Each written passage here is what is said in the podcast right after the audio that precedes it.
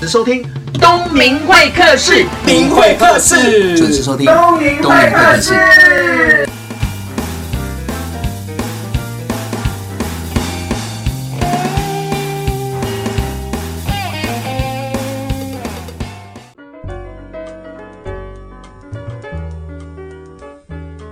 大家好，我是东明会客室的节目主持人王东明。那这一集呢，因为我本身自己有在教服务，那也教大家怎么样做一个感动的服务。其实我自己去吃饭也会去观察所有的硬体跟软体，比如说一个服务生上菜，或者是进门的时候一个问候，或者是对我的一个眼神跟点头，这个部分我都会去做足功课、哦。那这次邀请他的是，因为我在台中认识一个朋友叫 Sandy。很特别，我们是做自工认识的，然后一认识才知道说，哦，原来他后面有好几家餐厅，但是看不出来他是餐厅女人。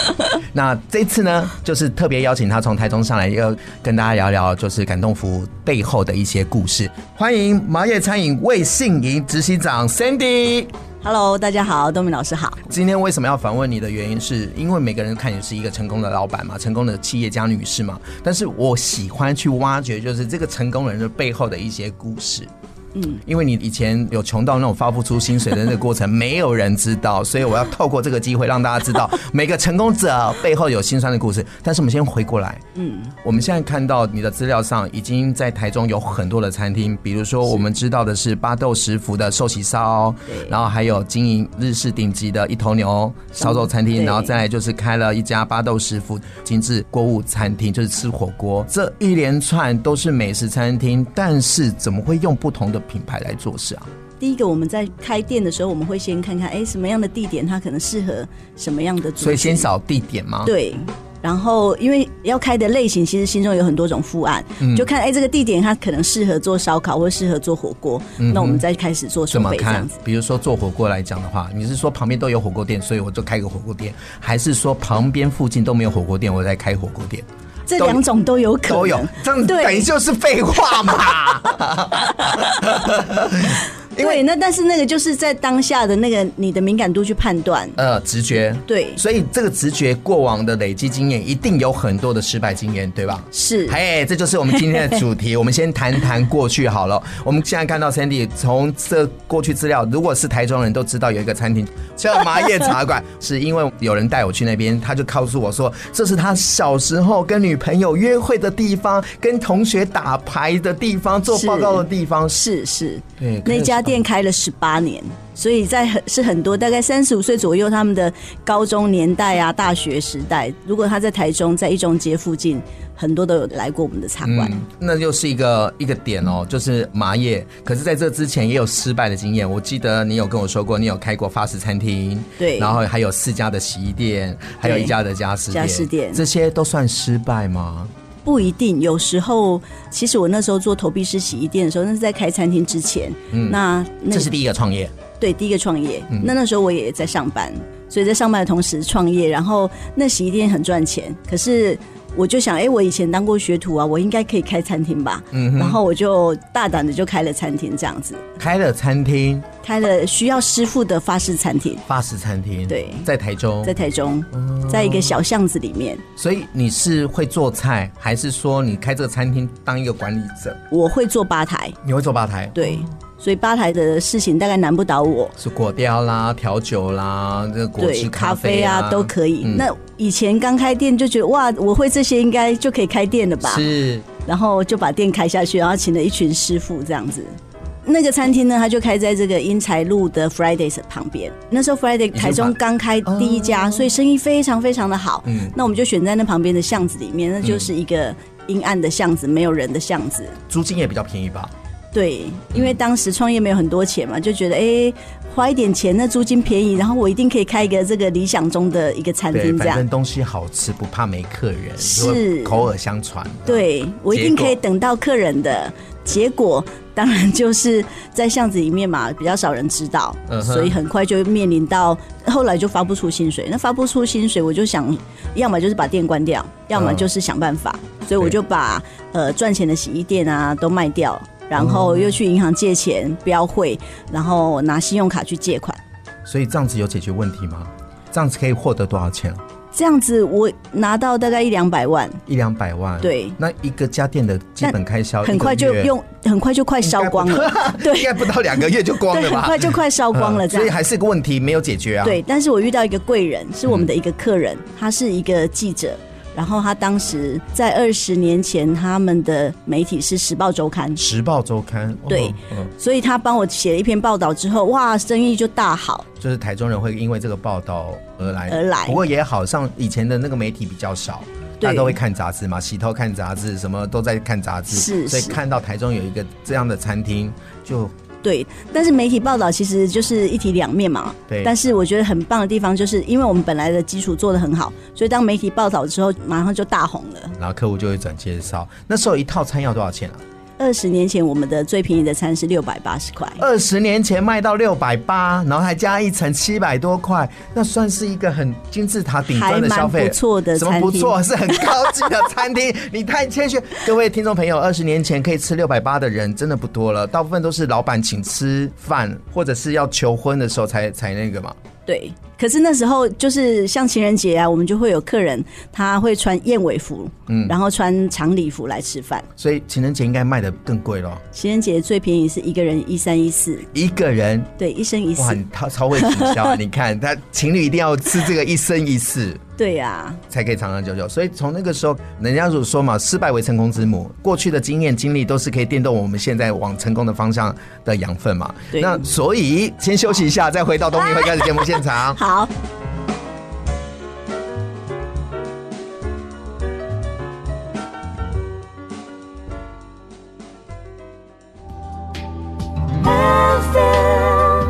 九六点七。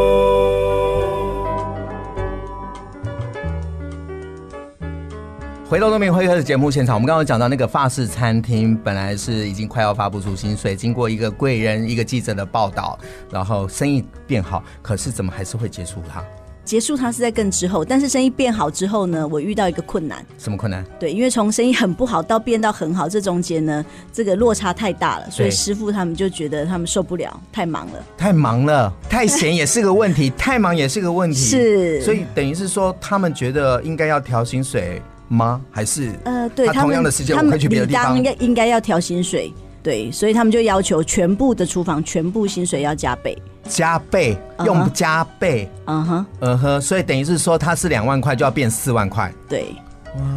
那可是我我还在负债啊，而且生意也没有好到那个程度。对对对那他又要求要全部，你如果少数几个师傅，我们可能还可以谈。请问那个是师傅带来的一群人吗？班底？呃，进来之后才成为班底的。哦对，然后他们因为这样要求，我就想说，我如果让你得逞，那我以后也不用干了。是对，所以呢所以我就跟他说谢谢，再联络，就这样子硬然后碰硬，马上就走了，全部一起走。全部一起走所以那间法式餐厅一个厨师都没有留下来，都没有。哦，那你一定很难过、很痛苦，因为你没有带到他们的心。是在当时是这样，那没有错那，时候隔天还要开，还是开啊。那可是没有厨师啊。当然没有厨师，不可能再营业。所以呢，在那个师傅一离开之后，我们就马上联络我在当学徒那时候的师傅，他已经在台北的饭店当行政主厨，是，他借了我一批师傅，隔一天早上六点来支援我。哇塞，情意相挺哎是，可是他为什么愿意情意相挺？嗯因为他看到我们在学徒的时候的努力。的认真。对，我相信他应该也知道那些师傅为什么会这么做，就是拿翘了嘛。是啊毕竟同行同业一定会知道嘛，对所以他觉得说，哎，这时候不相挺，帮忙一下也看不下去了。是是，现在回想起来很感谢那个过程啦，嗯也因为那个过程，我们才知道说我以后开的餐厅类型自就己不要找厨师吗？呃还是会有厨师，但是你会把风险分散。因为这些事情才会有麻叶嘛。对，那因为麻叶它大部分以饮料为主，那餐的部分我有一半在中央厨房做，一半在现场做，我就可以把风险分而散且。比较简单一点了，对就是对只有五种嘛，对我，记得只卖有五排种餐呃：排骨排骨饭饭、鸡腿饭，然后牛肉饭跟素食，还有一个我也忘了，因为太久了。 对，可是也因为这样子，就是没有请师傅，对在营业方面的方向就比较不会有受限。对，那吧台又是我自己擅长的，所以就比较没有问题。那没想到结束了一个法国餐厅，然后开了麻叶这样子一开一开的十八年，然后让很多台中人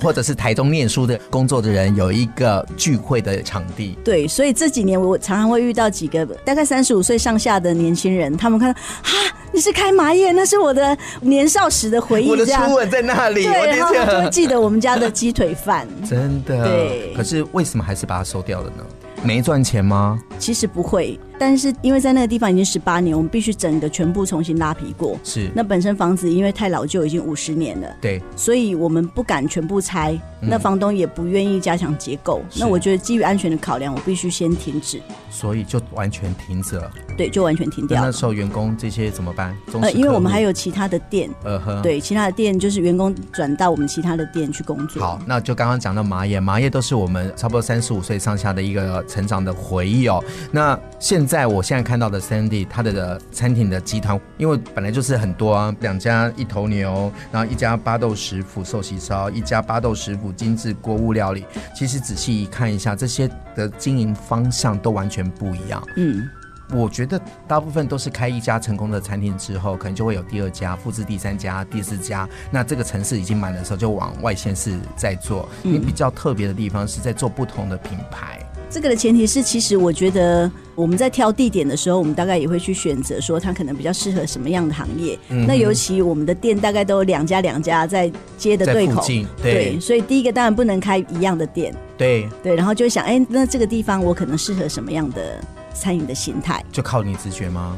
我们本来就会有几因为个你前备面案你，看日式烧肉，嗯，嗯这跟你之前的经验都没有关系啊。那你说寿喜烧也跟你之前的什么麻叶啦，跟你的法式餐厅也没有关系啊。对那精致火锅锅物这个部分也跟你过去的餐厅也没有特别的关系是啊。，那这个就有一点吊诡。其中一个原因呢，当然是现在开的每一家餐厅都是我自己很喜欢吃的餐饮形态，哦原来对是你喜欢吃才会把它用心经营。对，因为你喜欢吃，所以你已经做过很多个 data，很多个资料库，你知道那些餐厅什么样的方式是客人最喜欢，在你是消费者的时候，嗯哼，所所以以当你开店的时候，你就会先跑出这个画面出来，哎，我是不是可以开一个这样子的餐厅？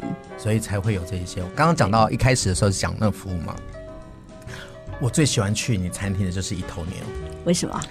因为我有去过日本京都嗯去逛，然后也吃日式烧肉。当然，我在那个之前已经吃过你家的烧肉。嗯当去的时候，我就觉得说：天哪、我竟然在台湾可以吃到这么好吃的，而且价钱只 有京京都的一半。一半对，所以回来我就会大力的推荐我朋友，反正台中来找我。我的外国朋友来台中找我，其实我懒得动脑，我就反正就是带他们去一头牛。我觉得一头牛那个氛围就很像我去京都的那个氛围。我刚刚有讲，如果整条街都是你那个装潢的话，哇，那感觉上就在京都一样。对然后再加上那个肉好吃。自从去年和牛进来的时候，是对不对？我上礼拜才去你们家店带一个老师去，我本来不饿的，就我吃了一个最贵的套 餐，然后那个我还记得恩恩帮我烤的，烤烤烤，我一吃，本来在聊天哦，放到嘴里，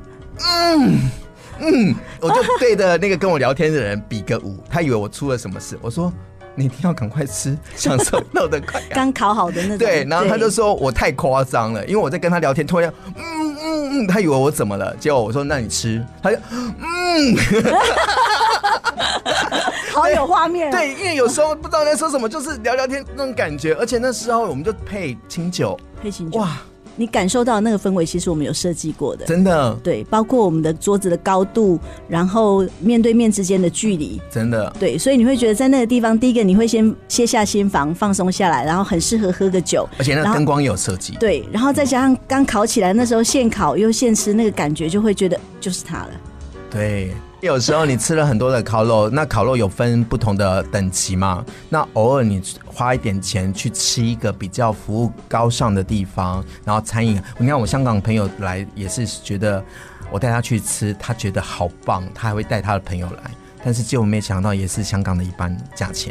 对，在台湾其实虽然营造很好，但是我们希望让价格可以更亲民一点，让更多人可以喜欢它。对，啊我们讲到服务，我比较好奇的是，嗯服务大家都会做，但是要有温度的服务，这个过程我觉得我们自己两个人这样做是没有问题的。嗯，但是我们要把这个温度传承，其实是有挑战的。对，其实这个很难，我们也是一直摸索，然后一直找很多种方法，嗯一直到几年前，我们开始在内部做了一个呃感恩，每天要感恩一件事或一个人，然后大家开始愿意卸下心防，说一些也许我们平常说不出口的话，嗯哼然后慢慢养成这个习惯之后，再开始去敏感顾客的动作。看顾客有什么需要，然后去做超乎他想象的一些服务。比如说，我们在店铺有过一个感动的故事，是在台风夜的一个晚上，然后一家人就走进来吃饭。那可是他们进来吃饭的时候啊，那全家人的脸都臭臭的，嗯，因为通常隔一天没台风假应该是蛮开心的嘛，对不对？隔一天不用上班，应该蛮开心进来吃饭。可是这一家人脸都臭的，而且呢，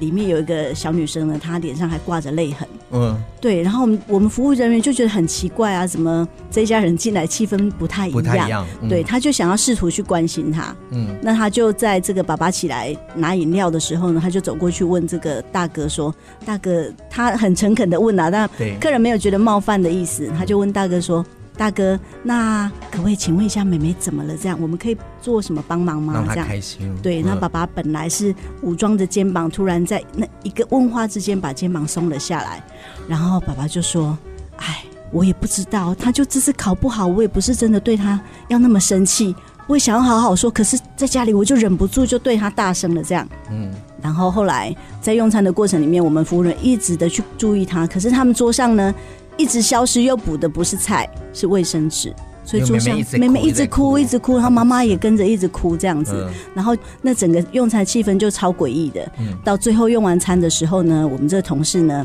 就送了一个特别的东西，平常在餐厅的餐后甜点是不会吃的，因为我们那是吃到饱的餐厅，他就送上了一个蛋糕，然后就给那个妹妹说：“妹妹，这个蛋糕哥哥请你吃。”嗯嗯，那妹妹就终于把头抬起来看了一下哥哥，微微的笑了一下，这样。那哥哥就说：“可是我还有一个礼物要送给你。”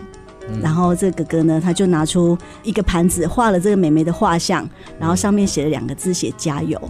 然后就跟妹妹讲说：“妹妹，我跟你说哦，这两个字其实是爸爸要跟你讲的。他刚刚有跟我说，他刚才在家里对你那么凶，不是故意的。哇，哎就我有点画面，有点感动哎。我对就这意思，因为有时候爸爸自己开不了口，对那这一个外人，一个服务人员，然后这一个巧思，一个小安排，让这个妹妹打气。当然啦，这个服务人员应该也要帅啊，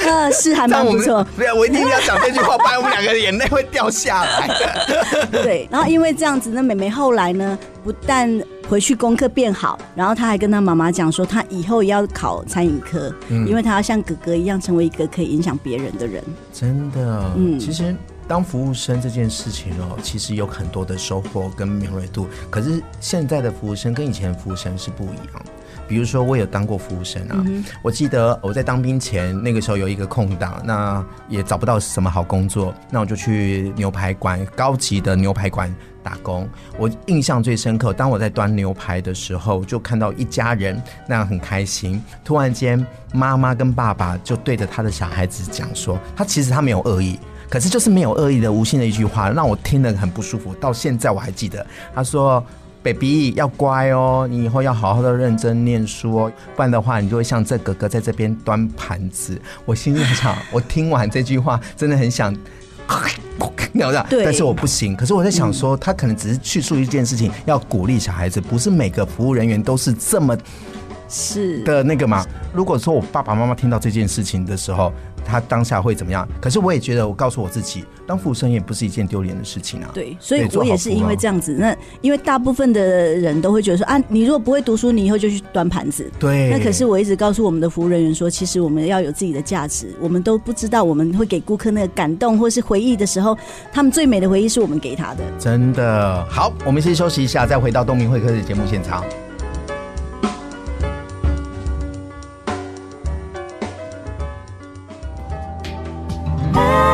FM 九六点七。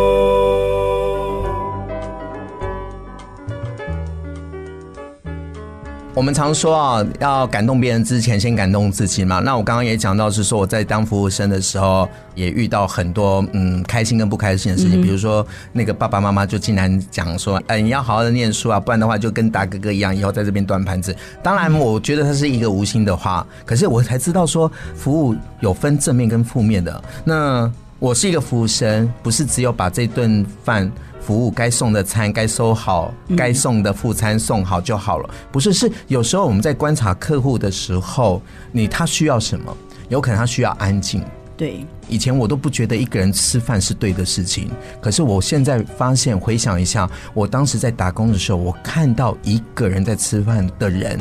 刚开始不懂，会觉得这些人都有点怪怪怎么怪怪的人缘不好什么嗯。后来才发现，其实他们都想要自己沉淀，他们点了一克牛排，搞不好那牛排连动都没有动，他们想事情，但想想的时候，突然间眼泪。就滑下来，这时候我也不能跟他说什么，因为毕竟是个人私事，我可能会顺手的交个资金给他，就这样。啊对然后就像你刚刚说的，就是加油什么什适么时之类的的切。入这样子。对，然后对或者是说，呃，这是我请你的一个蛋糕。通常吃蛋糕的女生心情会变好，哎，她就笑一下。虽然那个蛋糕可能只有吃了两口，礼貌上，但是也因为这样，她可能转个念，而且还给我不少的小费 呢。呃，也是有 可能。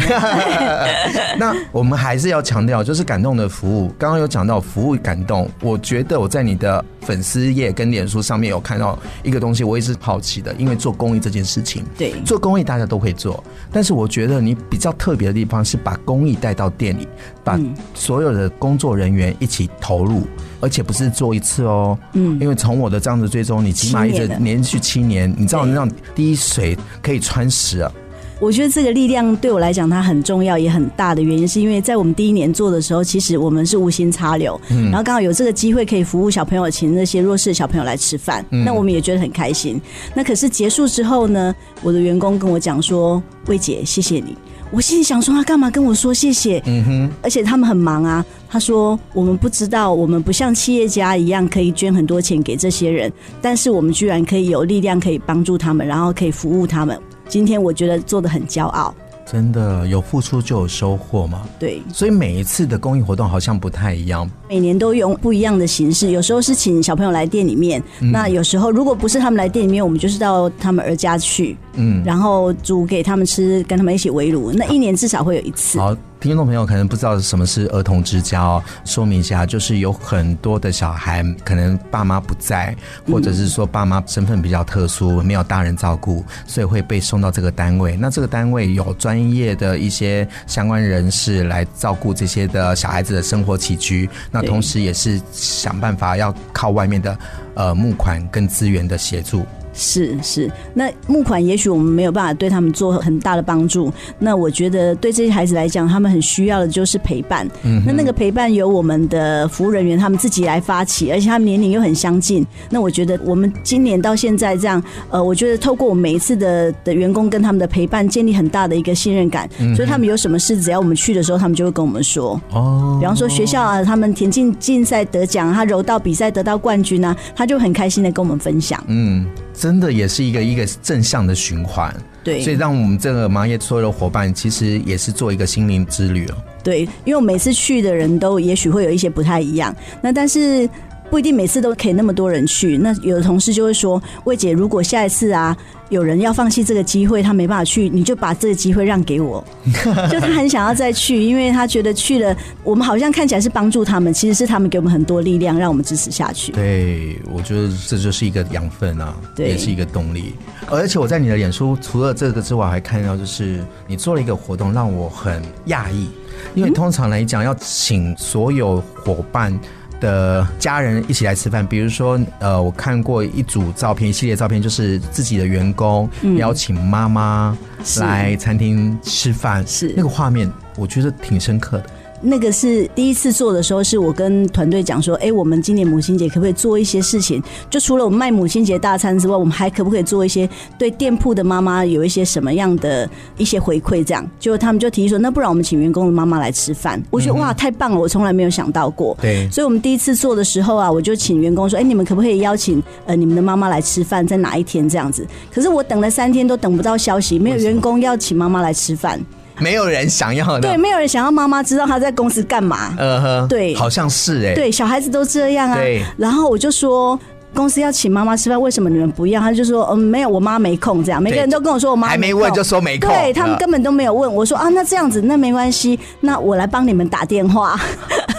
我说好，没关系，那我自己亲自邀请。结果嘞， 结果后来员工才说，那不用不用，我自己来打好了。这感觉好像在学 校哦，好像老好师要像家庭访问。，对，然后后来他们就真的就自己打电话问妈妈这样子，所以才开启了第一次。可我记得第一次有一个员工就跟我讲说：“魏姐，我们工作很忙哎、我说：“呃，对。”然后呢，他说：“那你不怕我妈来的时候会觉得说我们为什么在这里工作那么忙？我们又要扫厕所，又要端盘子。”嗯，那如果妈抱怨怎么办？我说不会啊，工作就是这样啊，哪有工作不忙的就有收获？我相信妈妈一定会认同我这个观点。是，所以我觉得办了几次这样子的活动之后，让妈妈更了解公司。我觉得她也知道她小孩在这里是一个很安全的环境，我们是一个什么样的 team，嗯哼然后让她能够理解。难怪整个服务人员的流动率没有那么高。这对样子留人育人真的是有一套的机制，而且你刚刚从从做自工，嗯然后到刚刚那个母亲节这些活动，我都觉得你在去开发他们的感性面。对，然后他们全家人会知道说公司在做什么事，就好比说像我们儿童节的这个公益，我们都会请员工说，哎，你们如果回家家里有自己呃已经不用的这个玩具或是文具都可以拿过来。可是你知道吗？每次我看到他们拿来的都是新的，我说我不是跟你们说你们可以带自己，只要是还堪用就可以了。他说他说魏姐是这样，我妈妈说这是她要买送给小朋友的，都是可能是家人愿意另外他再回去去分享，啊对然后妈妈也想说她要参加，是呃是也要支持一下对，。我觉得那个感染力让我特别的感动。哇哦，真的，那像我们去年，我们就去那个儿童之家。有一天晚上我去的时候，然后这是我第一次进去儿童这个儿童之家，因为他们是一个资源比较少的儿童之家。那里面呢，进去他们的椅子呢是旧旧的木板的椅子，不但不但是旧旧，而且还破掉，木板破了两条，这样就就破了一个大窟窿这样。然后我就想，哎、这个儿童之家怎么只怎么看起来这么破破旧旧的这样？然后那天晚上呢，是由那个儿童之家里面的小朋友，他们要分享他们将来的梦想。嗯所以那天有小朋友分享说，哎、他以后想要当当这个游览车司机哇哦，因为他从小在这里长大，对然后他没有去过别的地方是，他希望以后他如果当游览车司机，他就可以到全省很多个地方去走嗯走看。那但是他们在讲的时候，那天我发现哇，怎么这些小朋友他们的拖鞋，脚上穿的拖鞋，要不就太大，整个四个脚趾头全部通通跑出对来，整个脚盘在外面；要不就太小，后脚跟在鞋子的你后的观面。察力够敏锐，然后我就想，哎呀，那回来我可不可以做一点什么事？这样子，我就想说，哎，那我就可以买鞋子去送给他们。可是在我这样想的时候，我就想，这些我都可以自己买，但是我有没有办法让我全部的伙伴们一起来，一起参来与嗯为参与这件事情？我就把我那天看到的跟写了一篇文章跟大家做分享。我说我想邀请大家一起来，不管你是五十块也好，五百块也没有关系。那我们一起来努力，快要冬天了，我们买一些羽绒衣跟一些鞋子给他们穿，这样子。嗯结果过了三天之后，我桌上收回来一大堆钱，有硬币，有纸钞，然后总共收了一万七千多块。他们很多都是工读生哦。嗯，那这些钱怎么来的呢？除了他们自己之外打，工嗯我们有大姐的小孩，他还国小，他说：“妈妈，我这个铺满里面有很多 硬币，硬币可以吗？” 然后也有同事他回去跟他先生讲，他先生说：“你帮我带一千块去公司。”哇，对，那我觉得虽然这钱都不是很大，嗯那但是他们都愿意用自己的力量去做一点事情，那我就觉得哇，这个感染力让我觉得超棒的。然后大家都知道我们在做什么事情，也会得到家人的支持。一定的啊。第一个就是说，在这边上班可以学到东西嘛，嗯，然后又可以有对的跟漂亮的老板娘， 然后会当着领头羊，带着这些伙伴不断的成长嘛，去做一些公益，然后探索自己的可能性，嗯然后把自己的感性面发放挥大出来，对，我想会有这样的想法，一定是你过往的过程当中，人家也这样对你，那你也希望说把这些养分给这些弟弟妹妹们，是不不管说他未来是不是永久在这边上班，起码他回想到跟你工作的这段时间，那个嘴角都会笑。对。好，我们这一段都会送一首歌给听众朋友。Cindy，你有什么歌要送给朋友？我想送一首《隐形的翅膀》。你说张韶涵唱的《隐形翅膀》啊对啊为什么要送这首歌？嗯，因为他这个歌里面就是，就像我们常常在做的公益一样，我们希望这些小孩子他们也会长出自己的翅膀，然后飞到自己的天空。好，送给大家这一首《隐形的翅膀》。 FM 九六点七。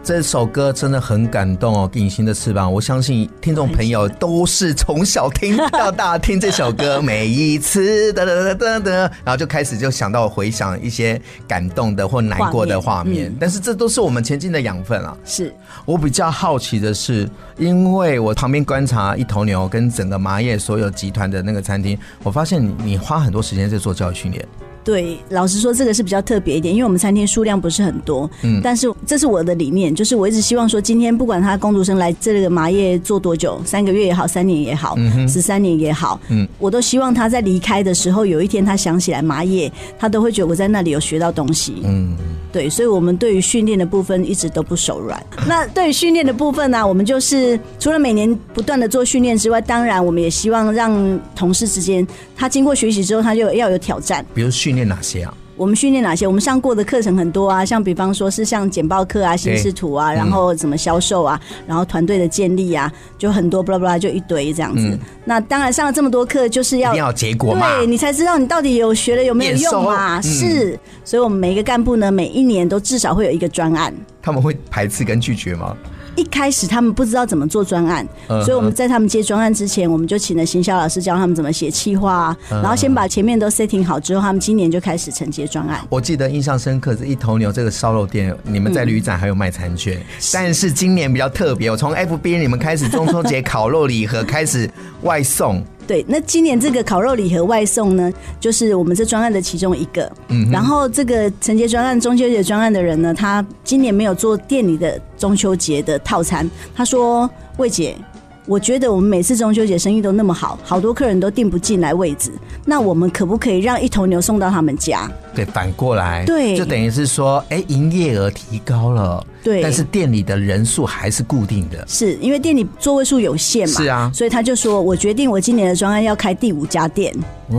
哦，对当然他提出来的时候，你是感到质疑的还是开心？他提出来的时候，当然我们也很开心，但是呢，因没为想到这个店是虚拟的一家店，对，是虚拟的一家店。他第一次讲第五家店的时候，我有点吓一跳，我想说，嗯，你们准备好了吗？因为我一直告诉大家，其实开店不难，难的是人，所以只要你们准备好了，店随时都可以开。那我以为他准备好了，结果他想要开的第五家店是线上店。哦，然后他提出这个专案之后，当我觉得说 OK 可以开始做的时候，他就从要怎么呈现、要卖多少钱、要给客人什么样的肉品，站在顾客的立场，他打开收到这个礼盒的时候，他想要感受什么。对，然后开始去找很多很多的不一样的这个怎么装礼盒的包袋含子保啊。冰袋，对，那那个含保冰袋就希望说，哎、客人即便他今天去露营，他可以还吃可到以，用。对啊，然后就上面还有一头牛的 logo，然后也是变相的一个宣传。是但是这个烤肉的那个肉品外送的这个部分，跟我们店里的肉其实是嗯一模一样样的，对等于是说我在店里吃到的这些顶级的肉，其实外卖也是。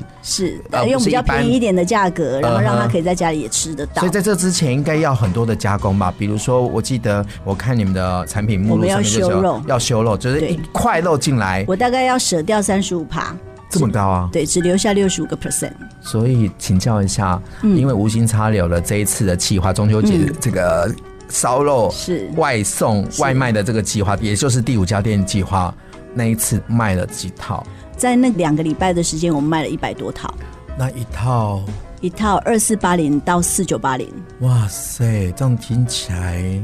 也是营业很高，因为先求有嘛。对，先求有，我们一直想说，哎、好，我们就先试试看。所以上市的时间很短，但是很多客人吃完第一个礼拜之后，他就马上又回购我。记得有人就像你说的，对有两套、三套。对那是反过来去想，那如果说要再等到明年中秋节的话，这样子有点久。所以第五家店当然不会就打烊啊。嗯第五家店在冬天的时候啊，我们就会再做一个火锅的外送礼盒。所以就是不定期的，因为季节、因为节日而做一些专案的，而不是长期的。是除非未来就是生意一直好到对，像客人就已经在问说，哎、那他过年的时候可不可以就来订这个礼盒年菜在家里吃？对啊， 哎也可以很棒啊真。的因为我们的火锅的汤头也都是自己熬煮的，所以就不添加，那就会特别好。哇哦，所以第五家店就这样成立了。嗯对哎，听众朋友，你有没有发现，其实有时候啊，栽培员工、投资员工也是一件对的事情哦，因为这样子。不要说收获啦，有时候看到一个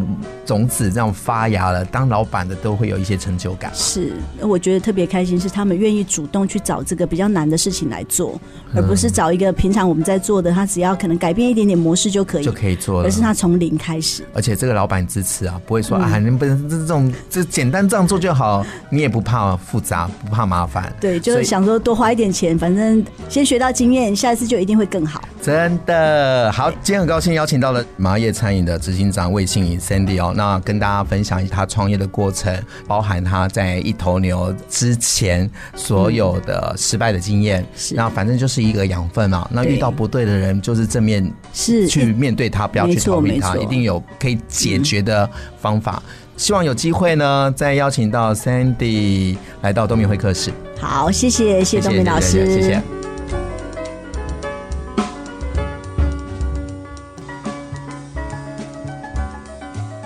这次呢，邀请到好朋友麻叶餐饮的执行长魏信怡 Sandy 姐哦。那主题就是感性创业，造就感动事业。那创业的过程当中，一定有很多不足挂齿的事情，但是有经历了嘛？有经历的话，就有机会；有机会的话，就有成绩。那也是因为 Sandy 姐的特质，造就了他们的员工都有一个共同的目标，而且她的管理方式就是设定了目标，就让所有的同事想办法去找出答案。犯错没关系，重来就好，只要做出一点成绩，这成长的过程当中，如果 Sandy 姐看在眼里，她也是觉得这一切都是值得了。鼓励大家，一个有爱的企业，自己老板、自己所有的主管也要有爱，所有的人才会有爱，客户才会感受到你的那一份用心。我们下礼拜见。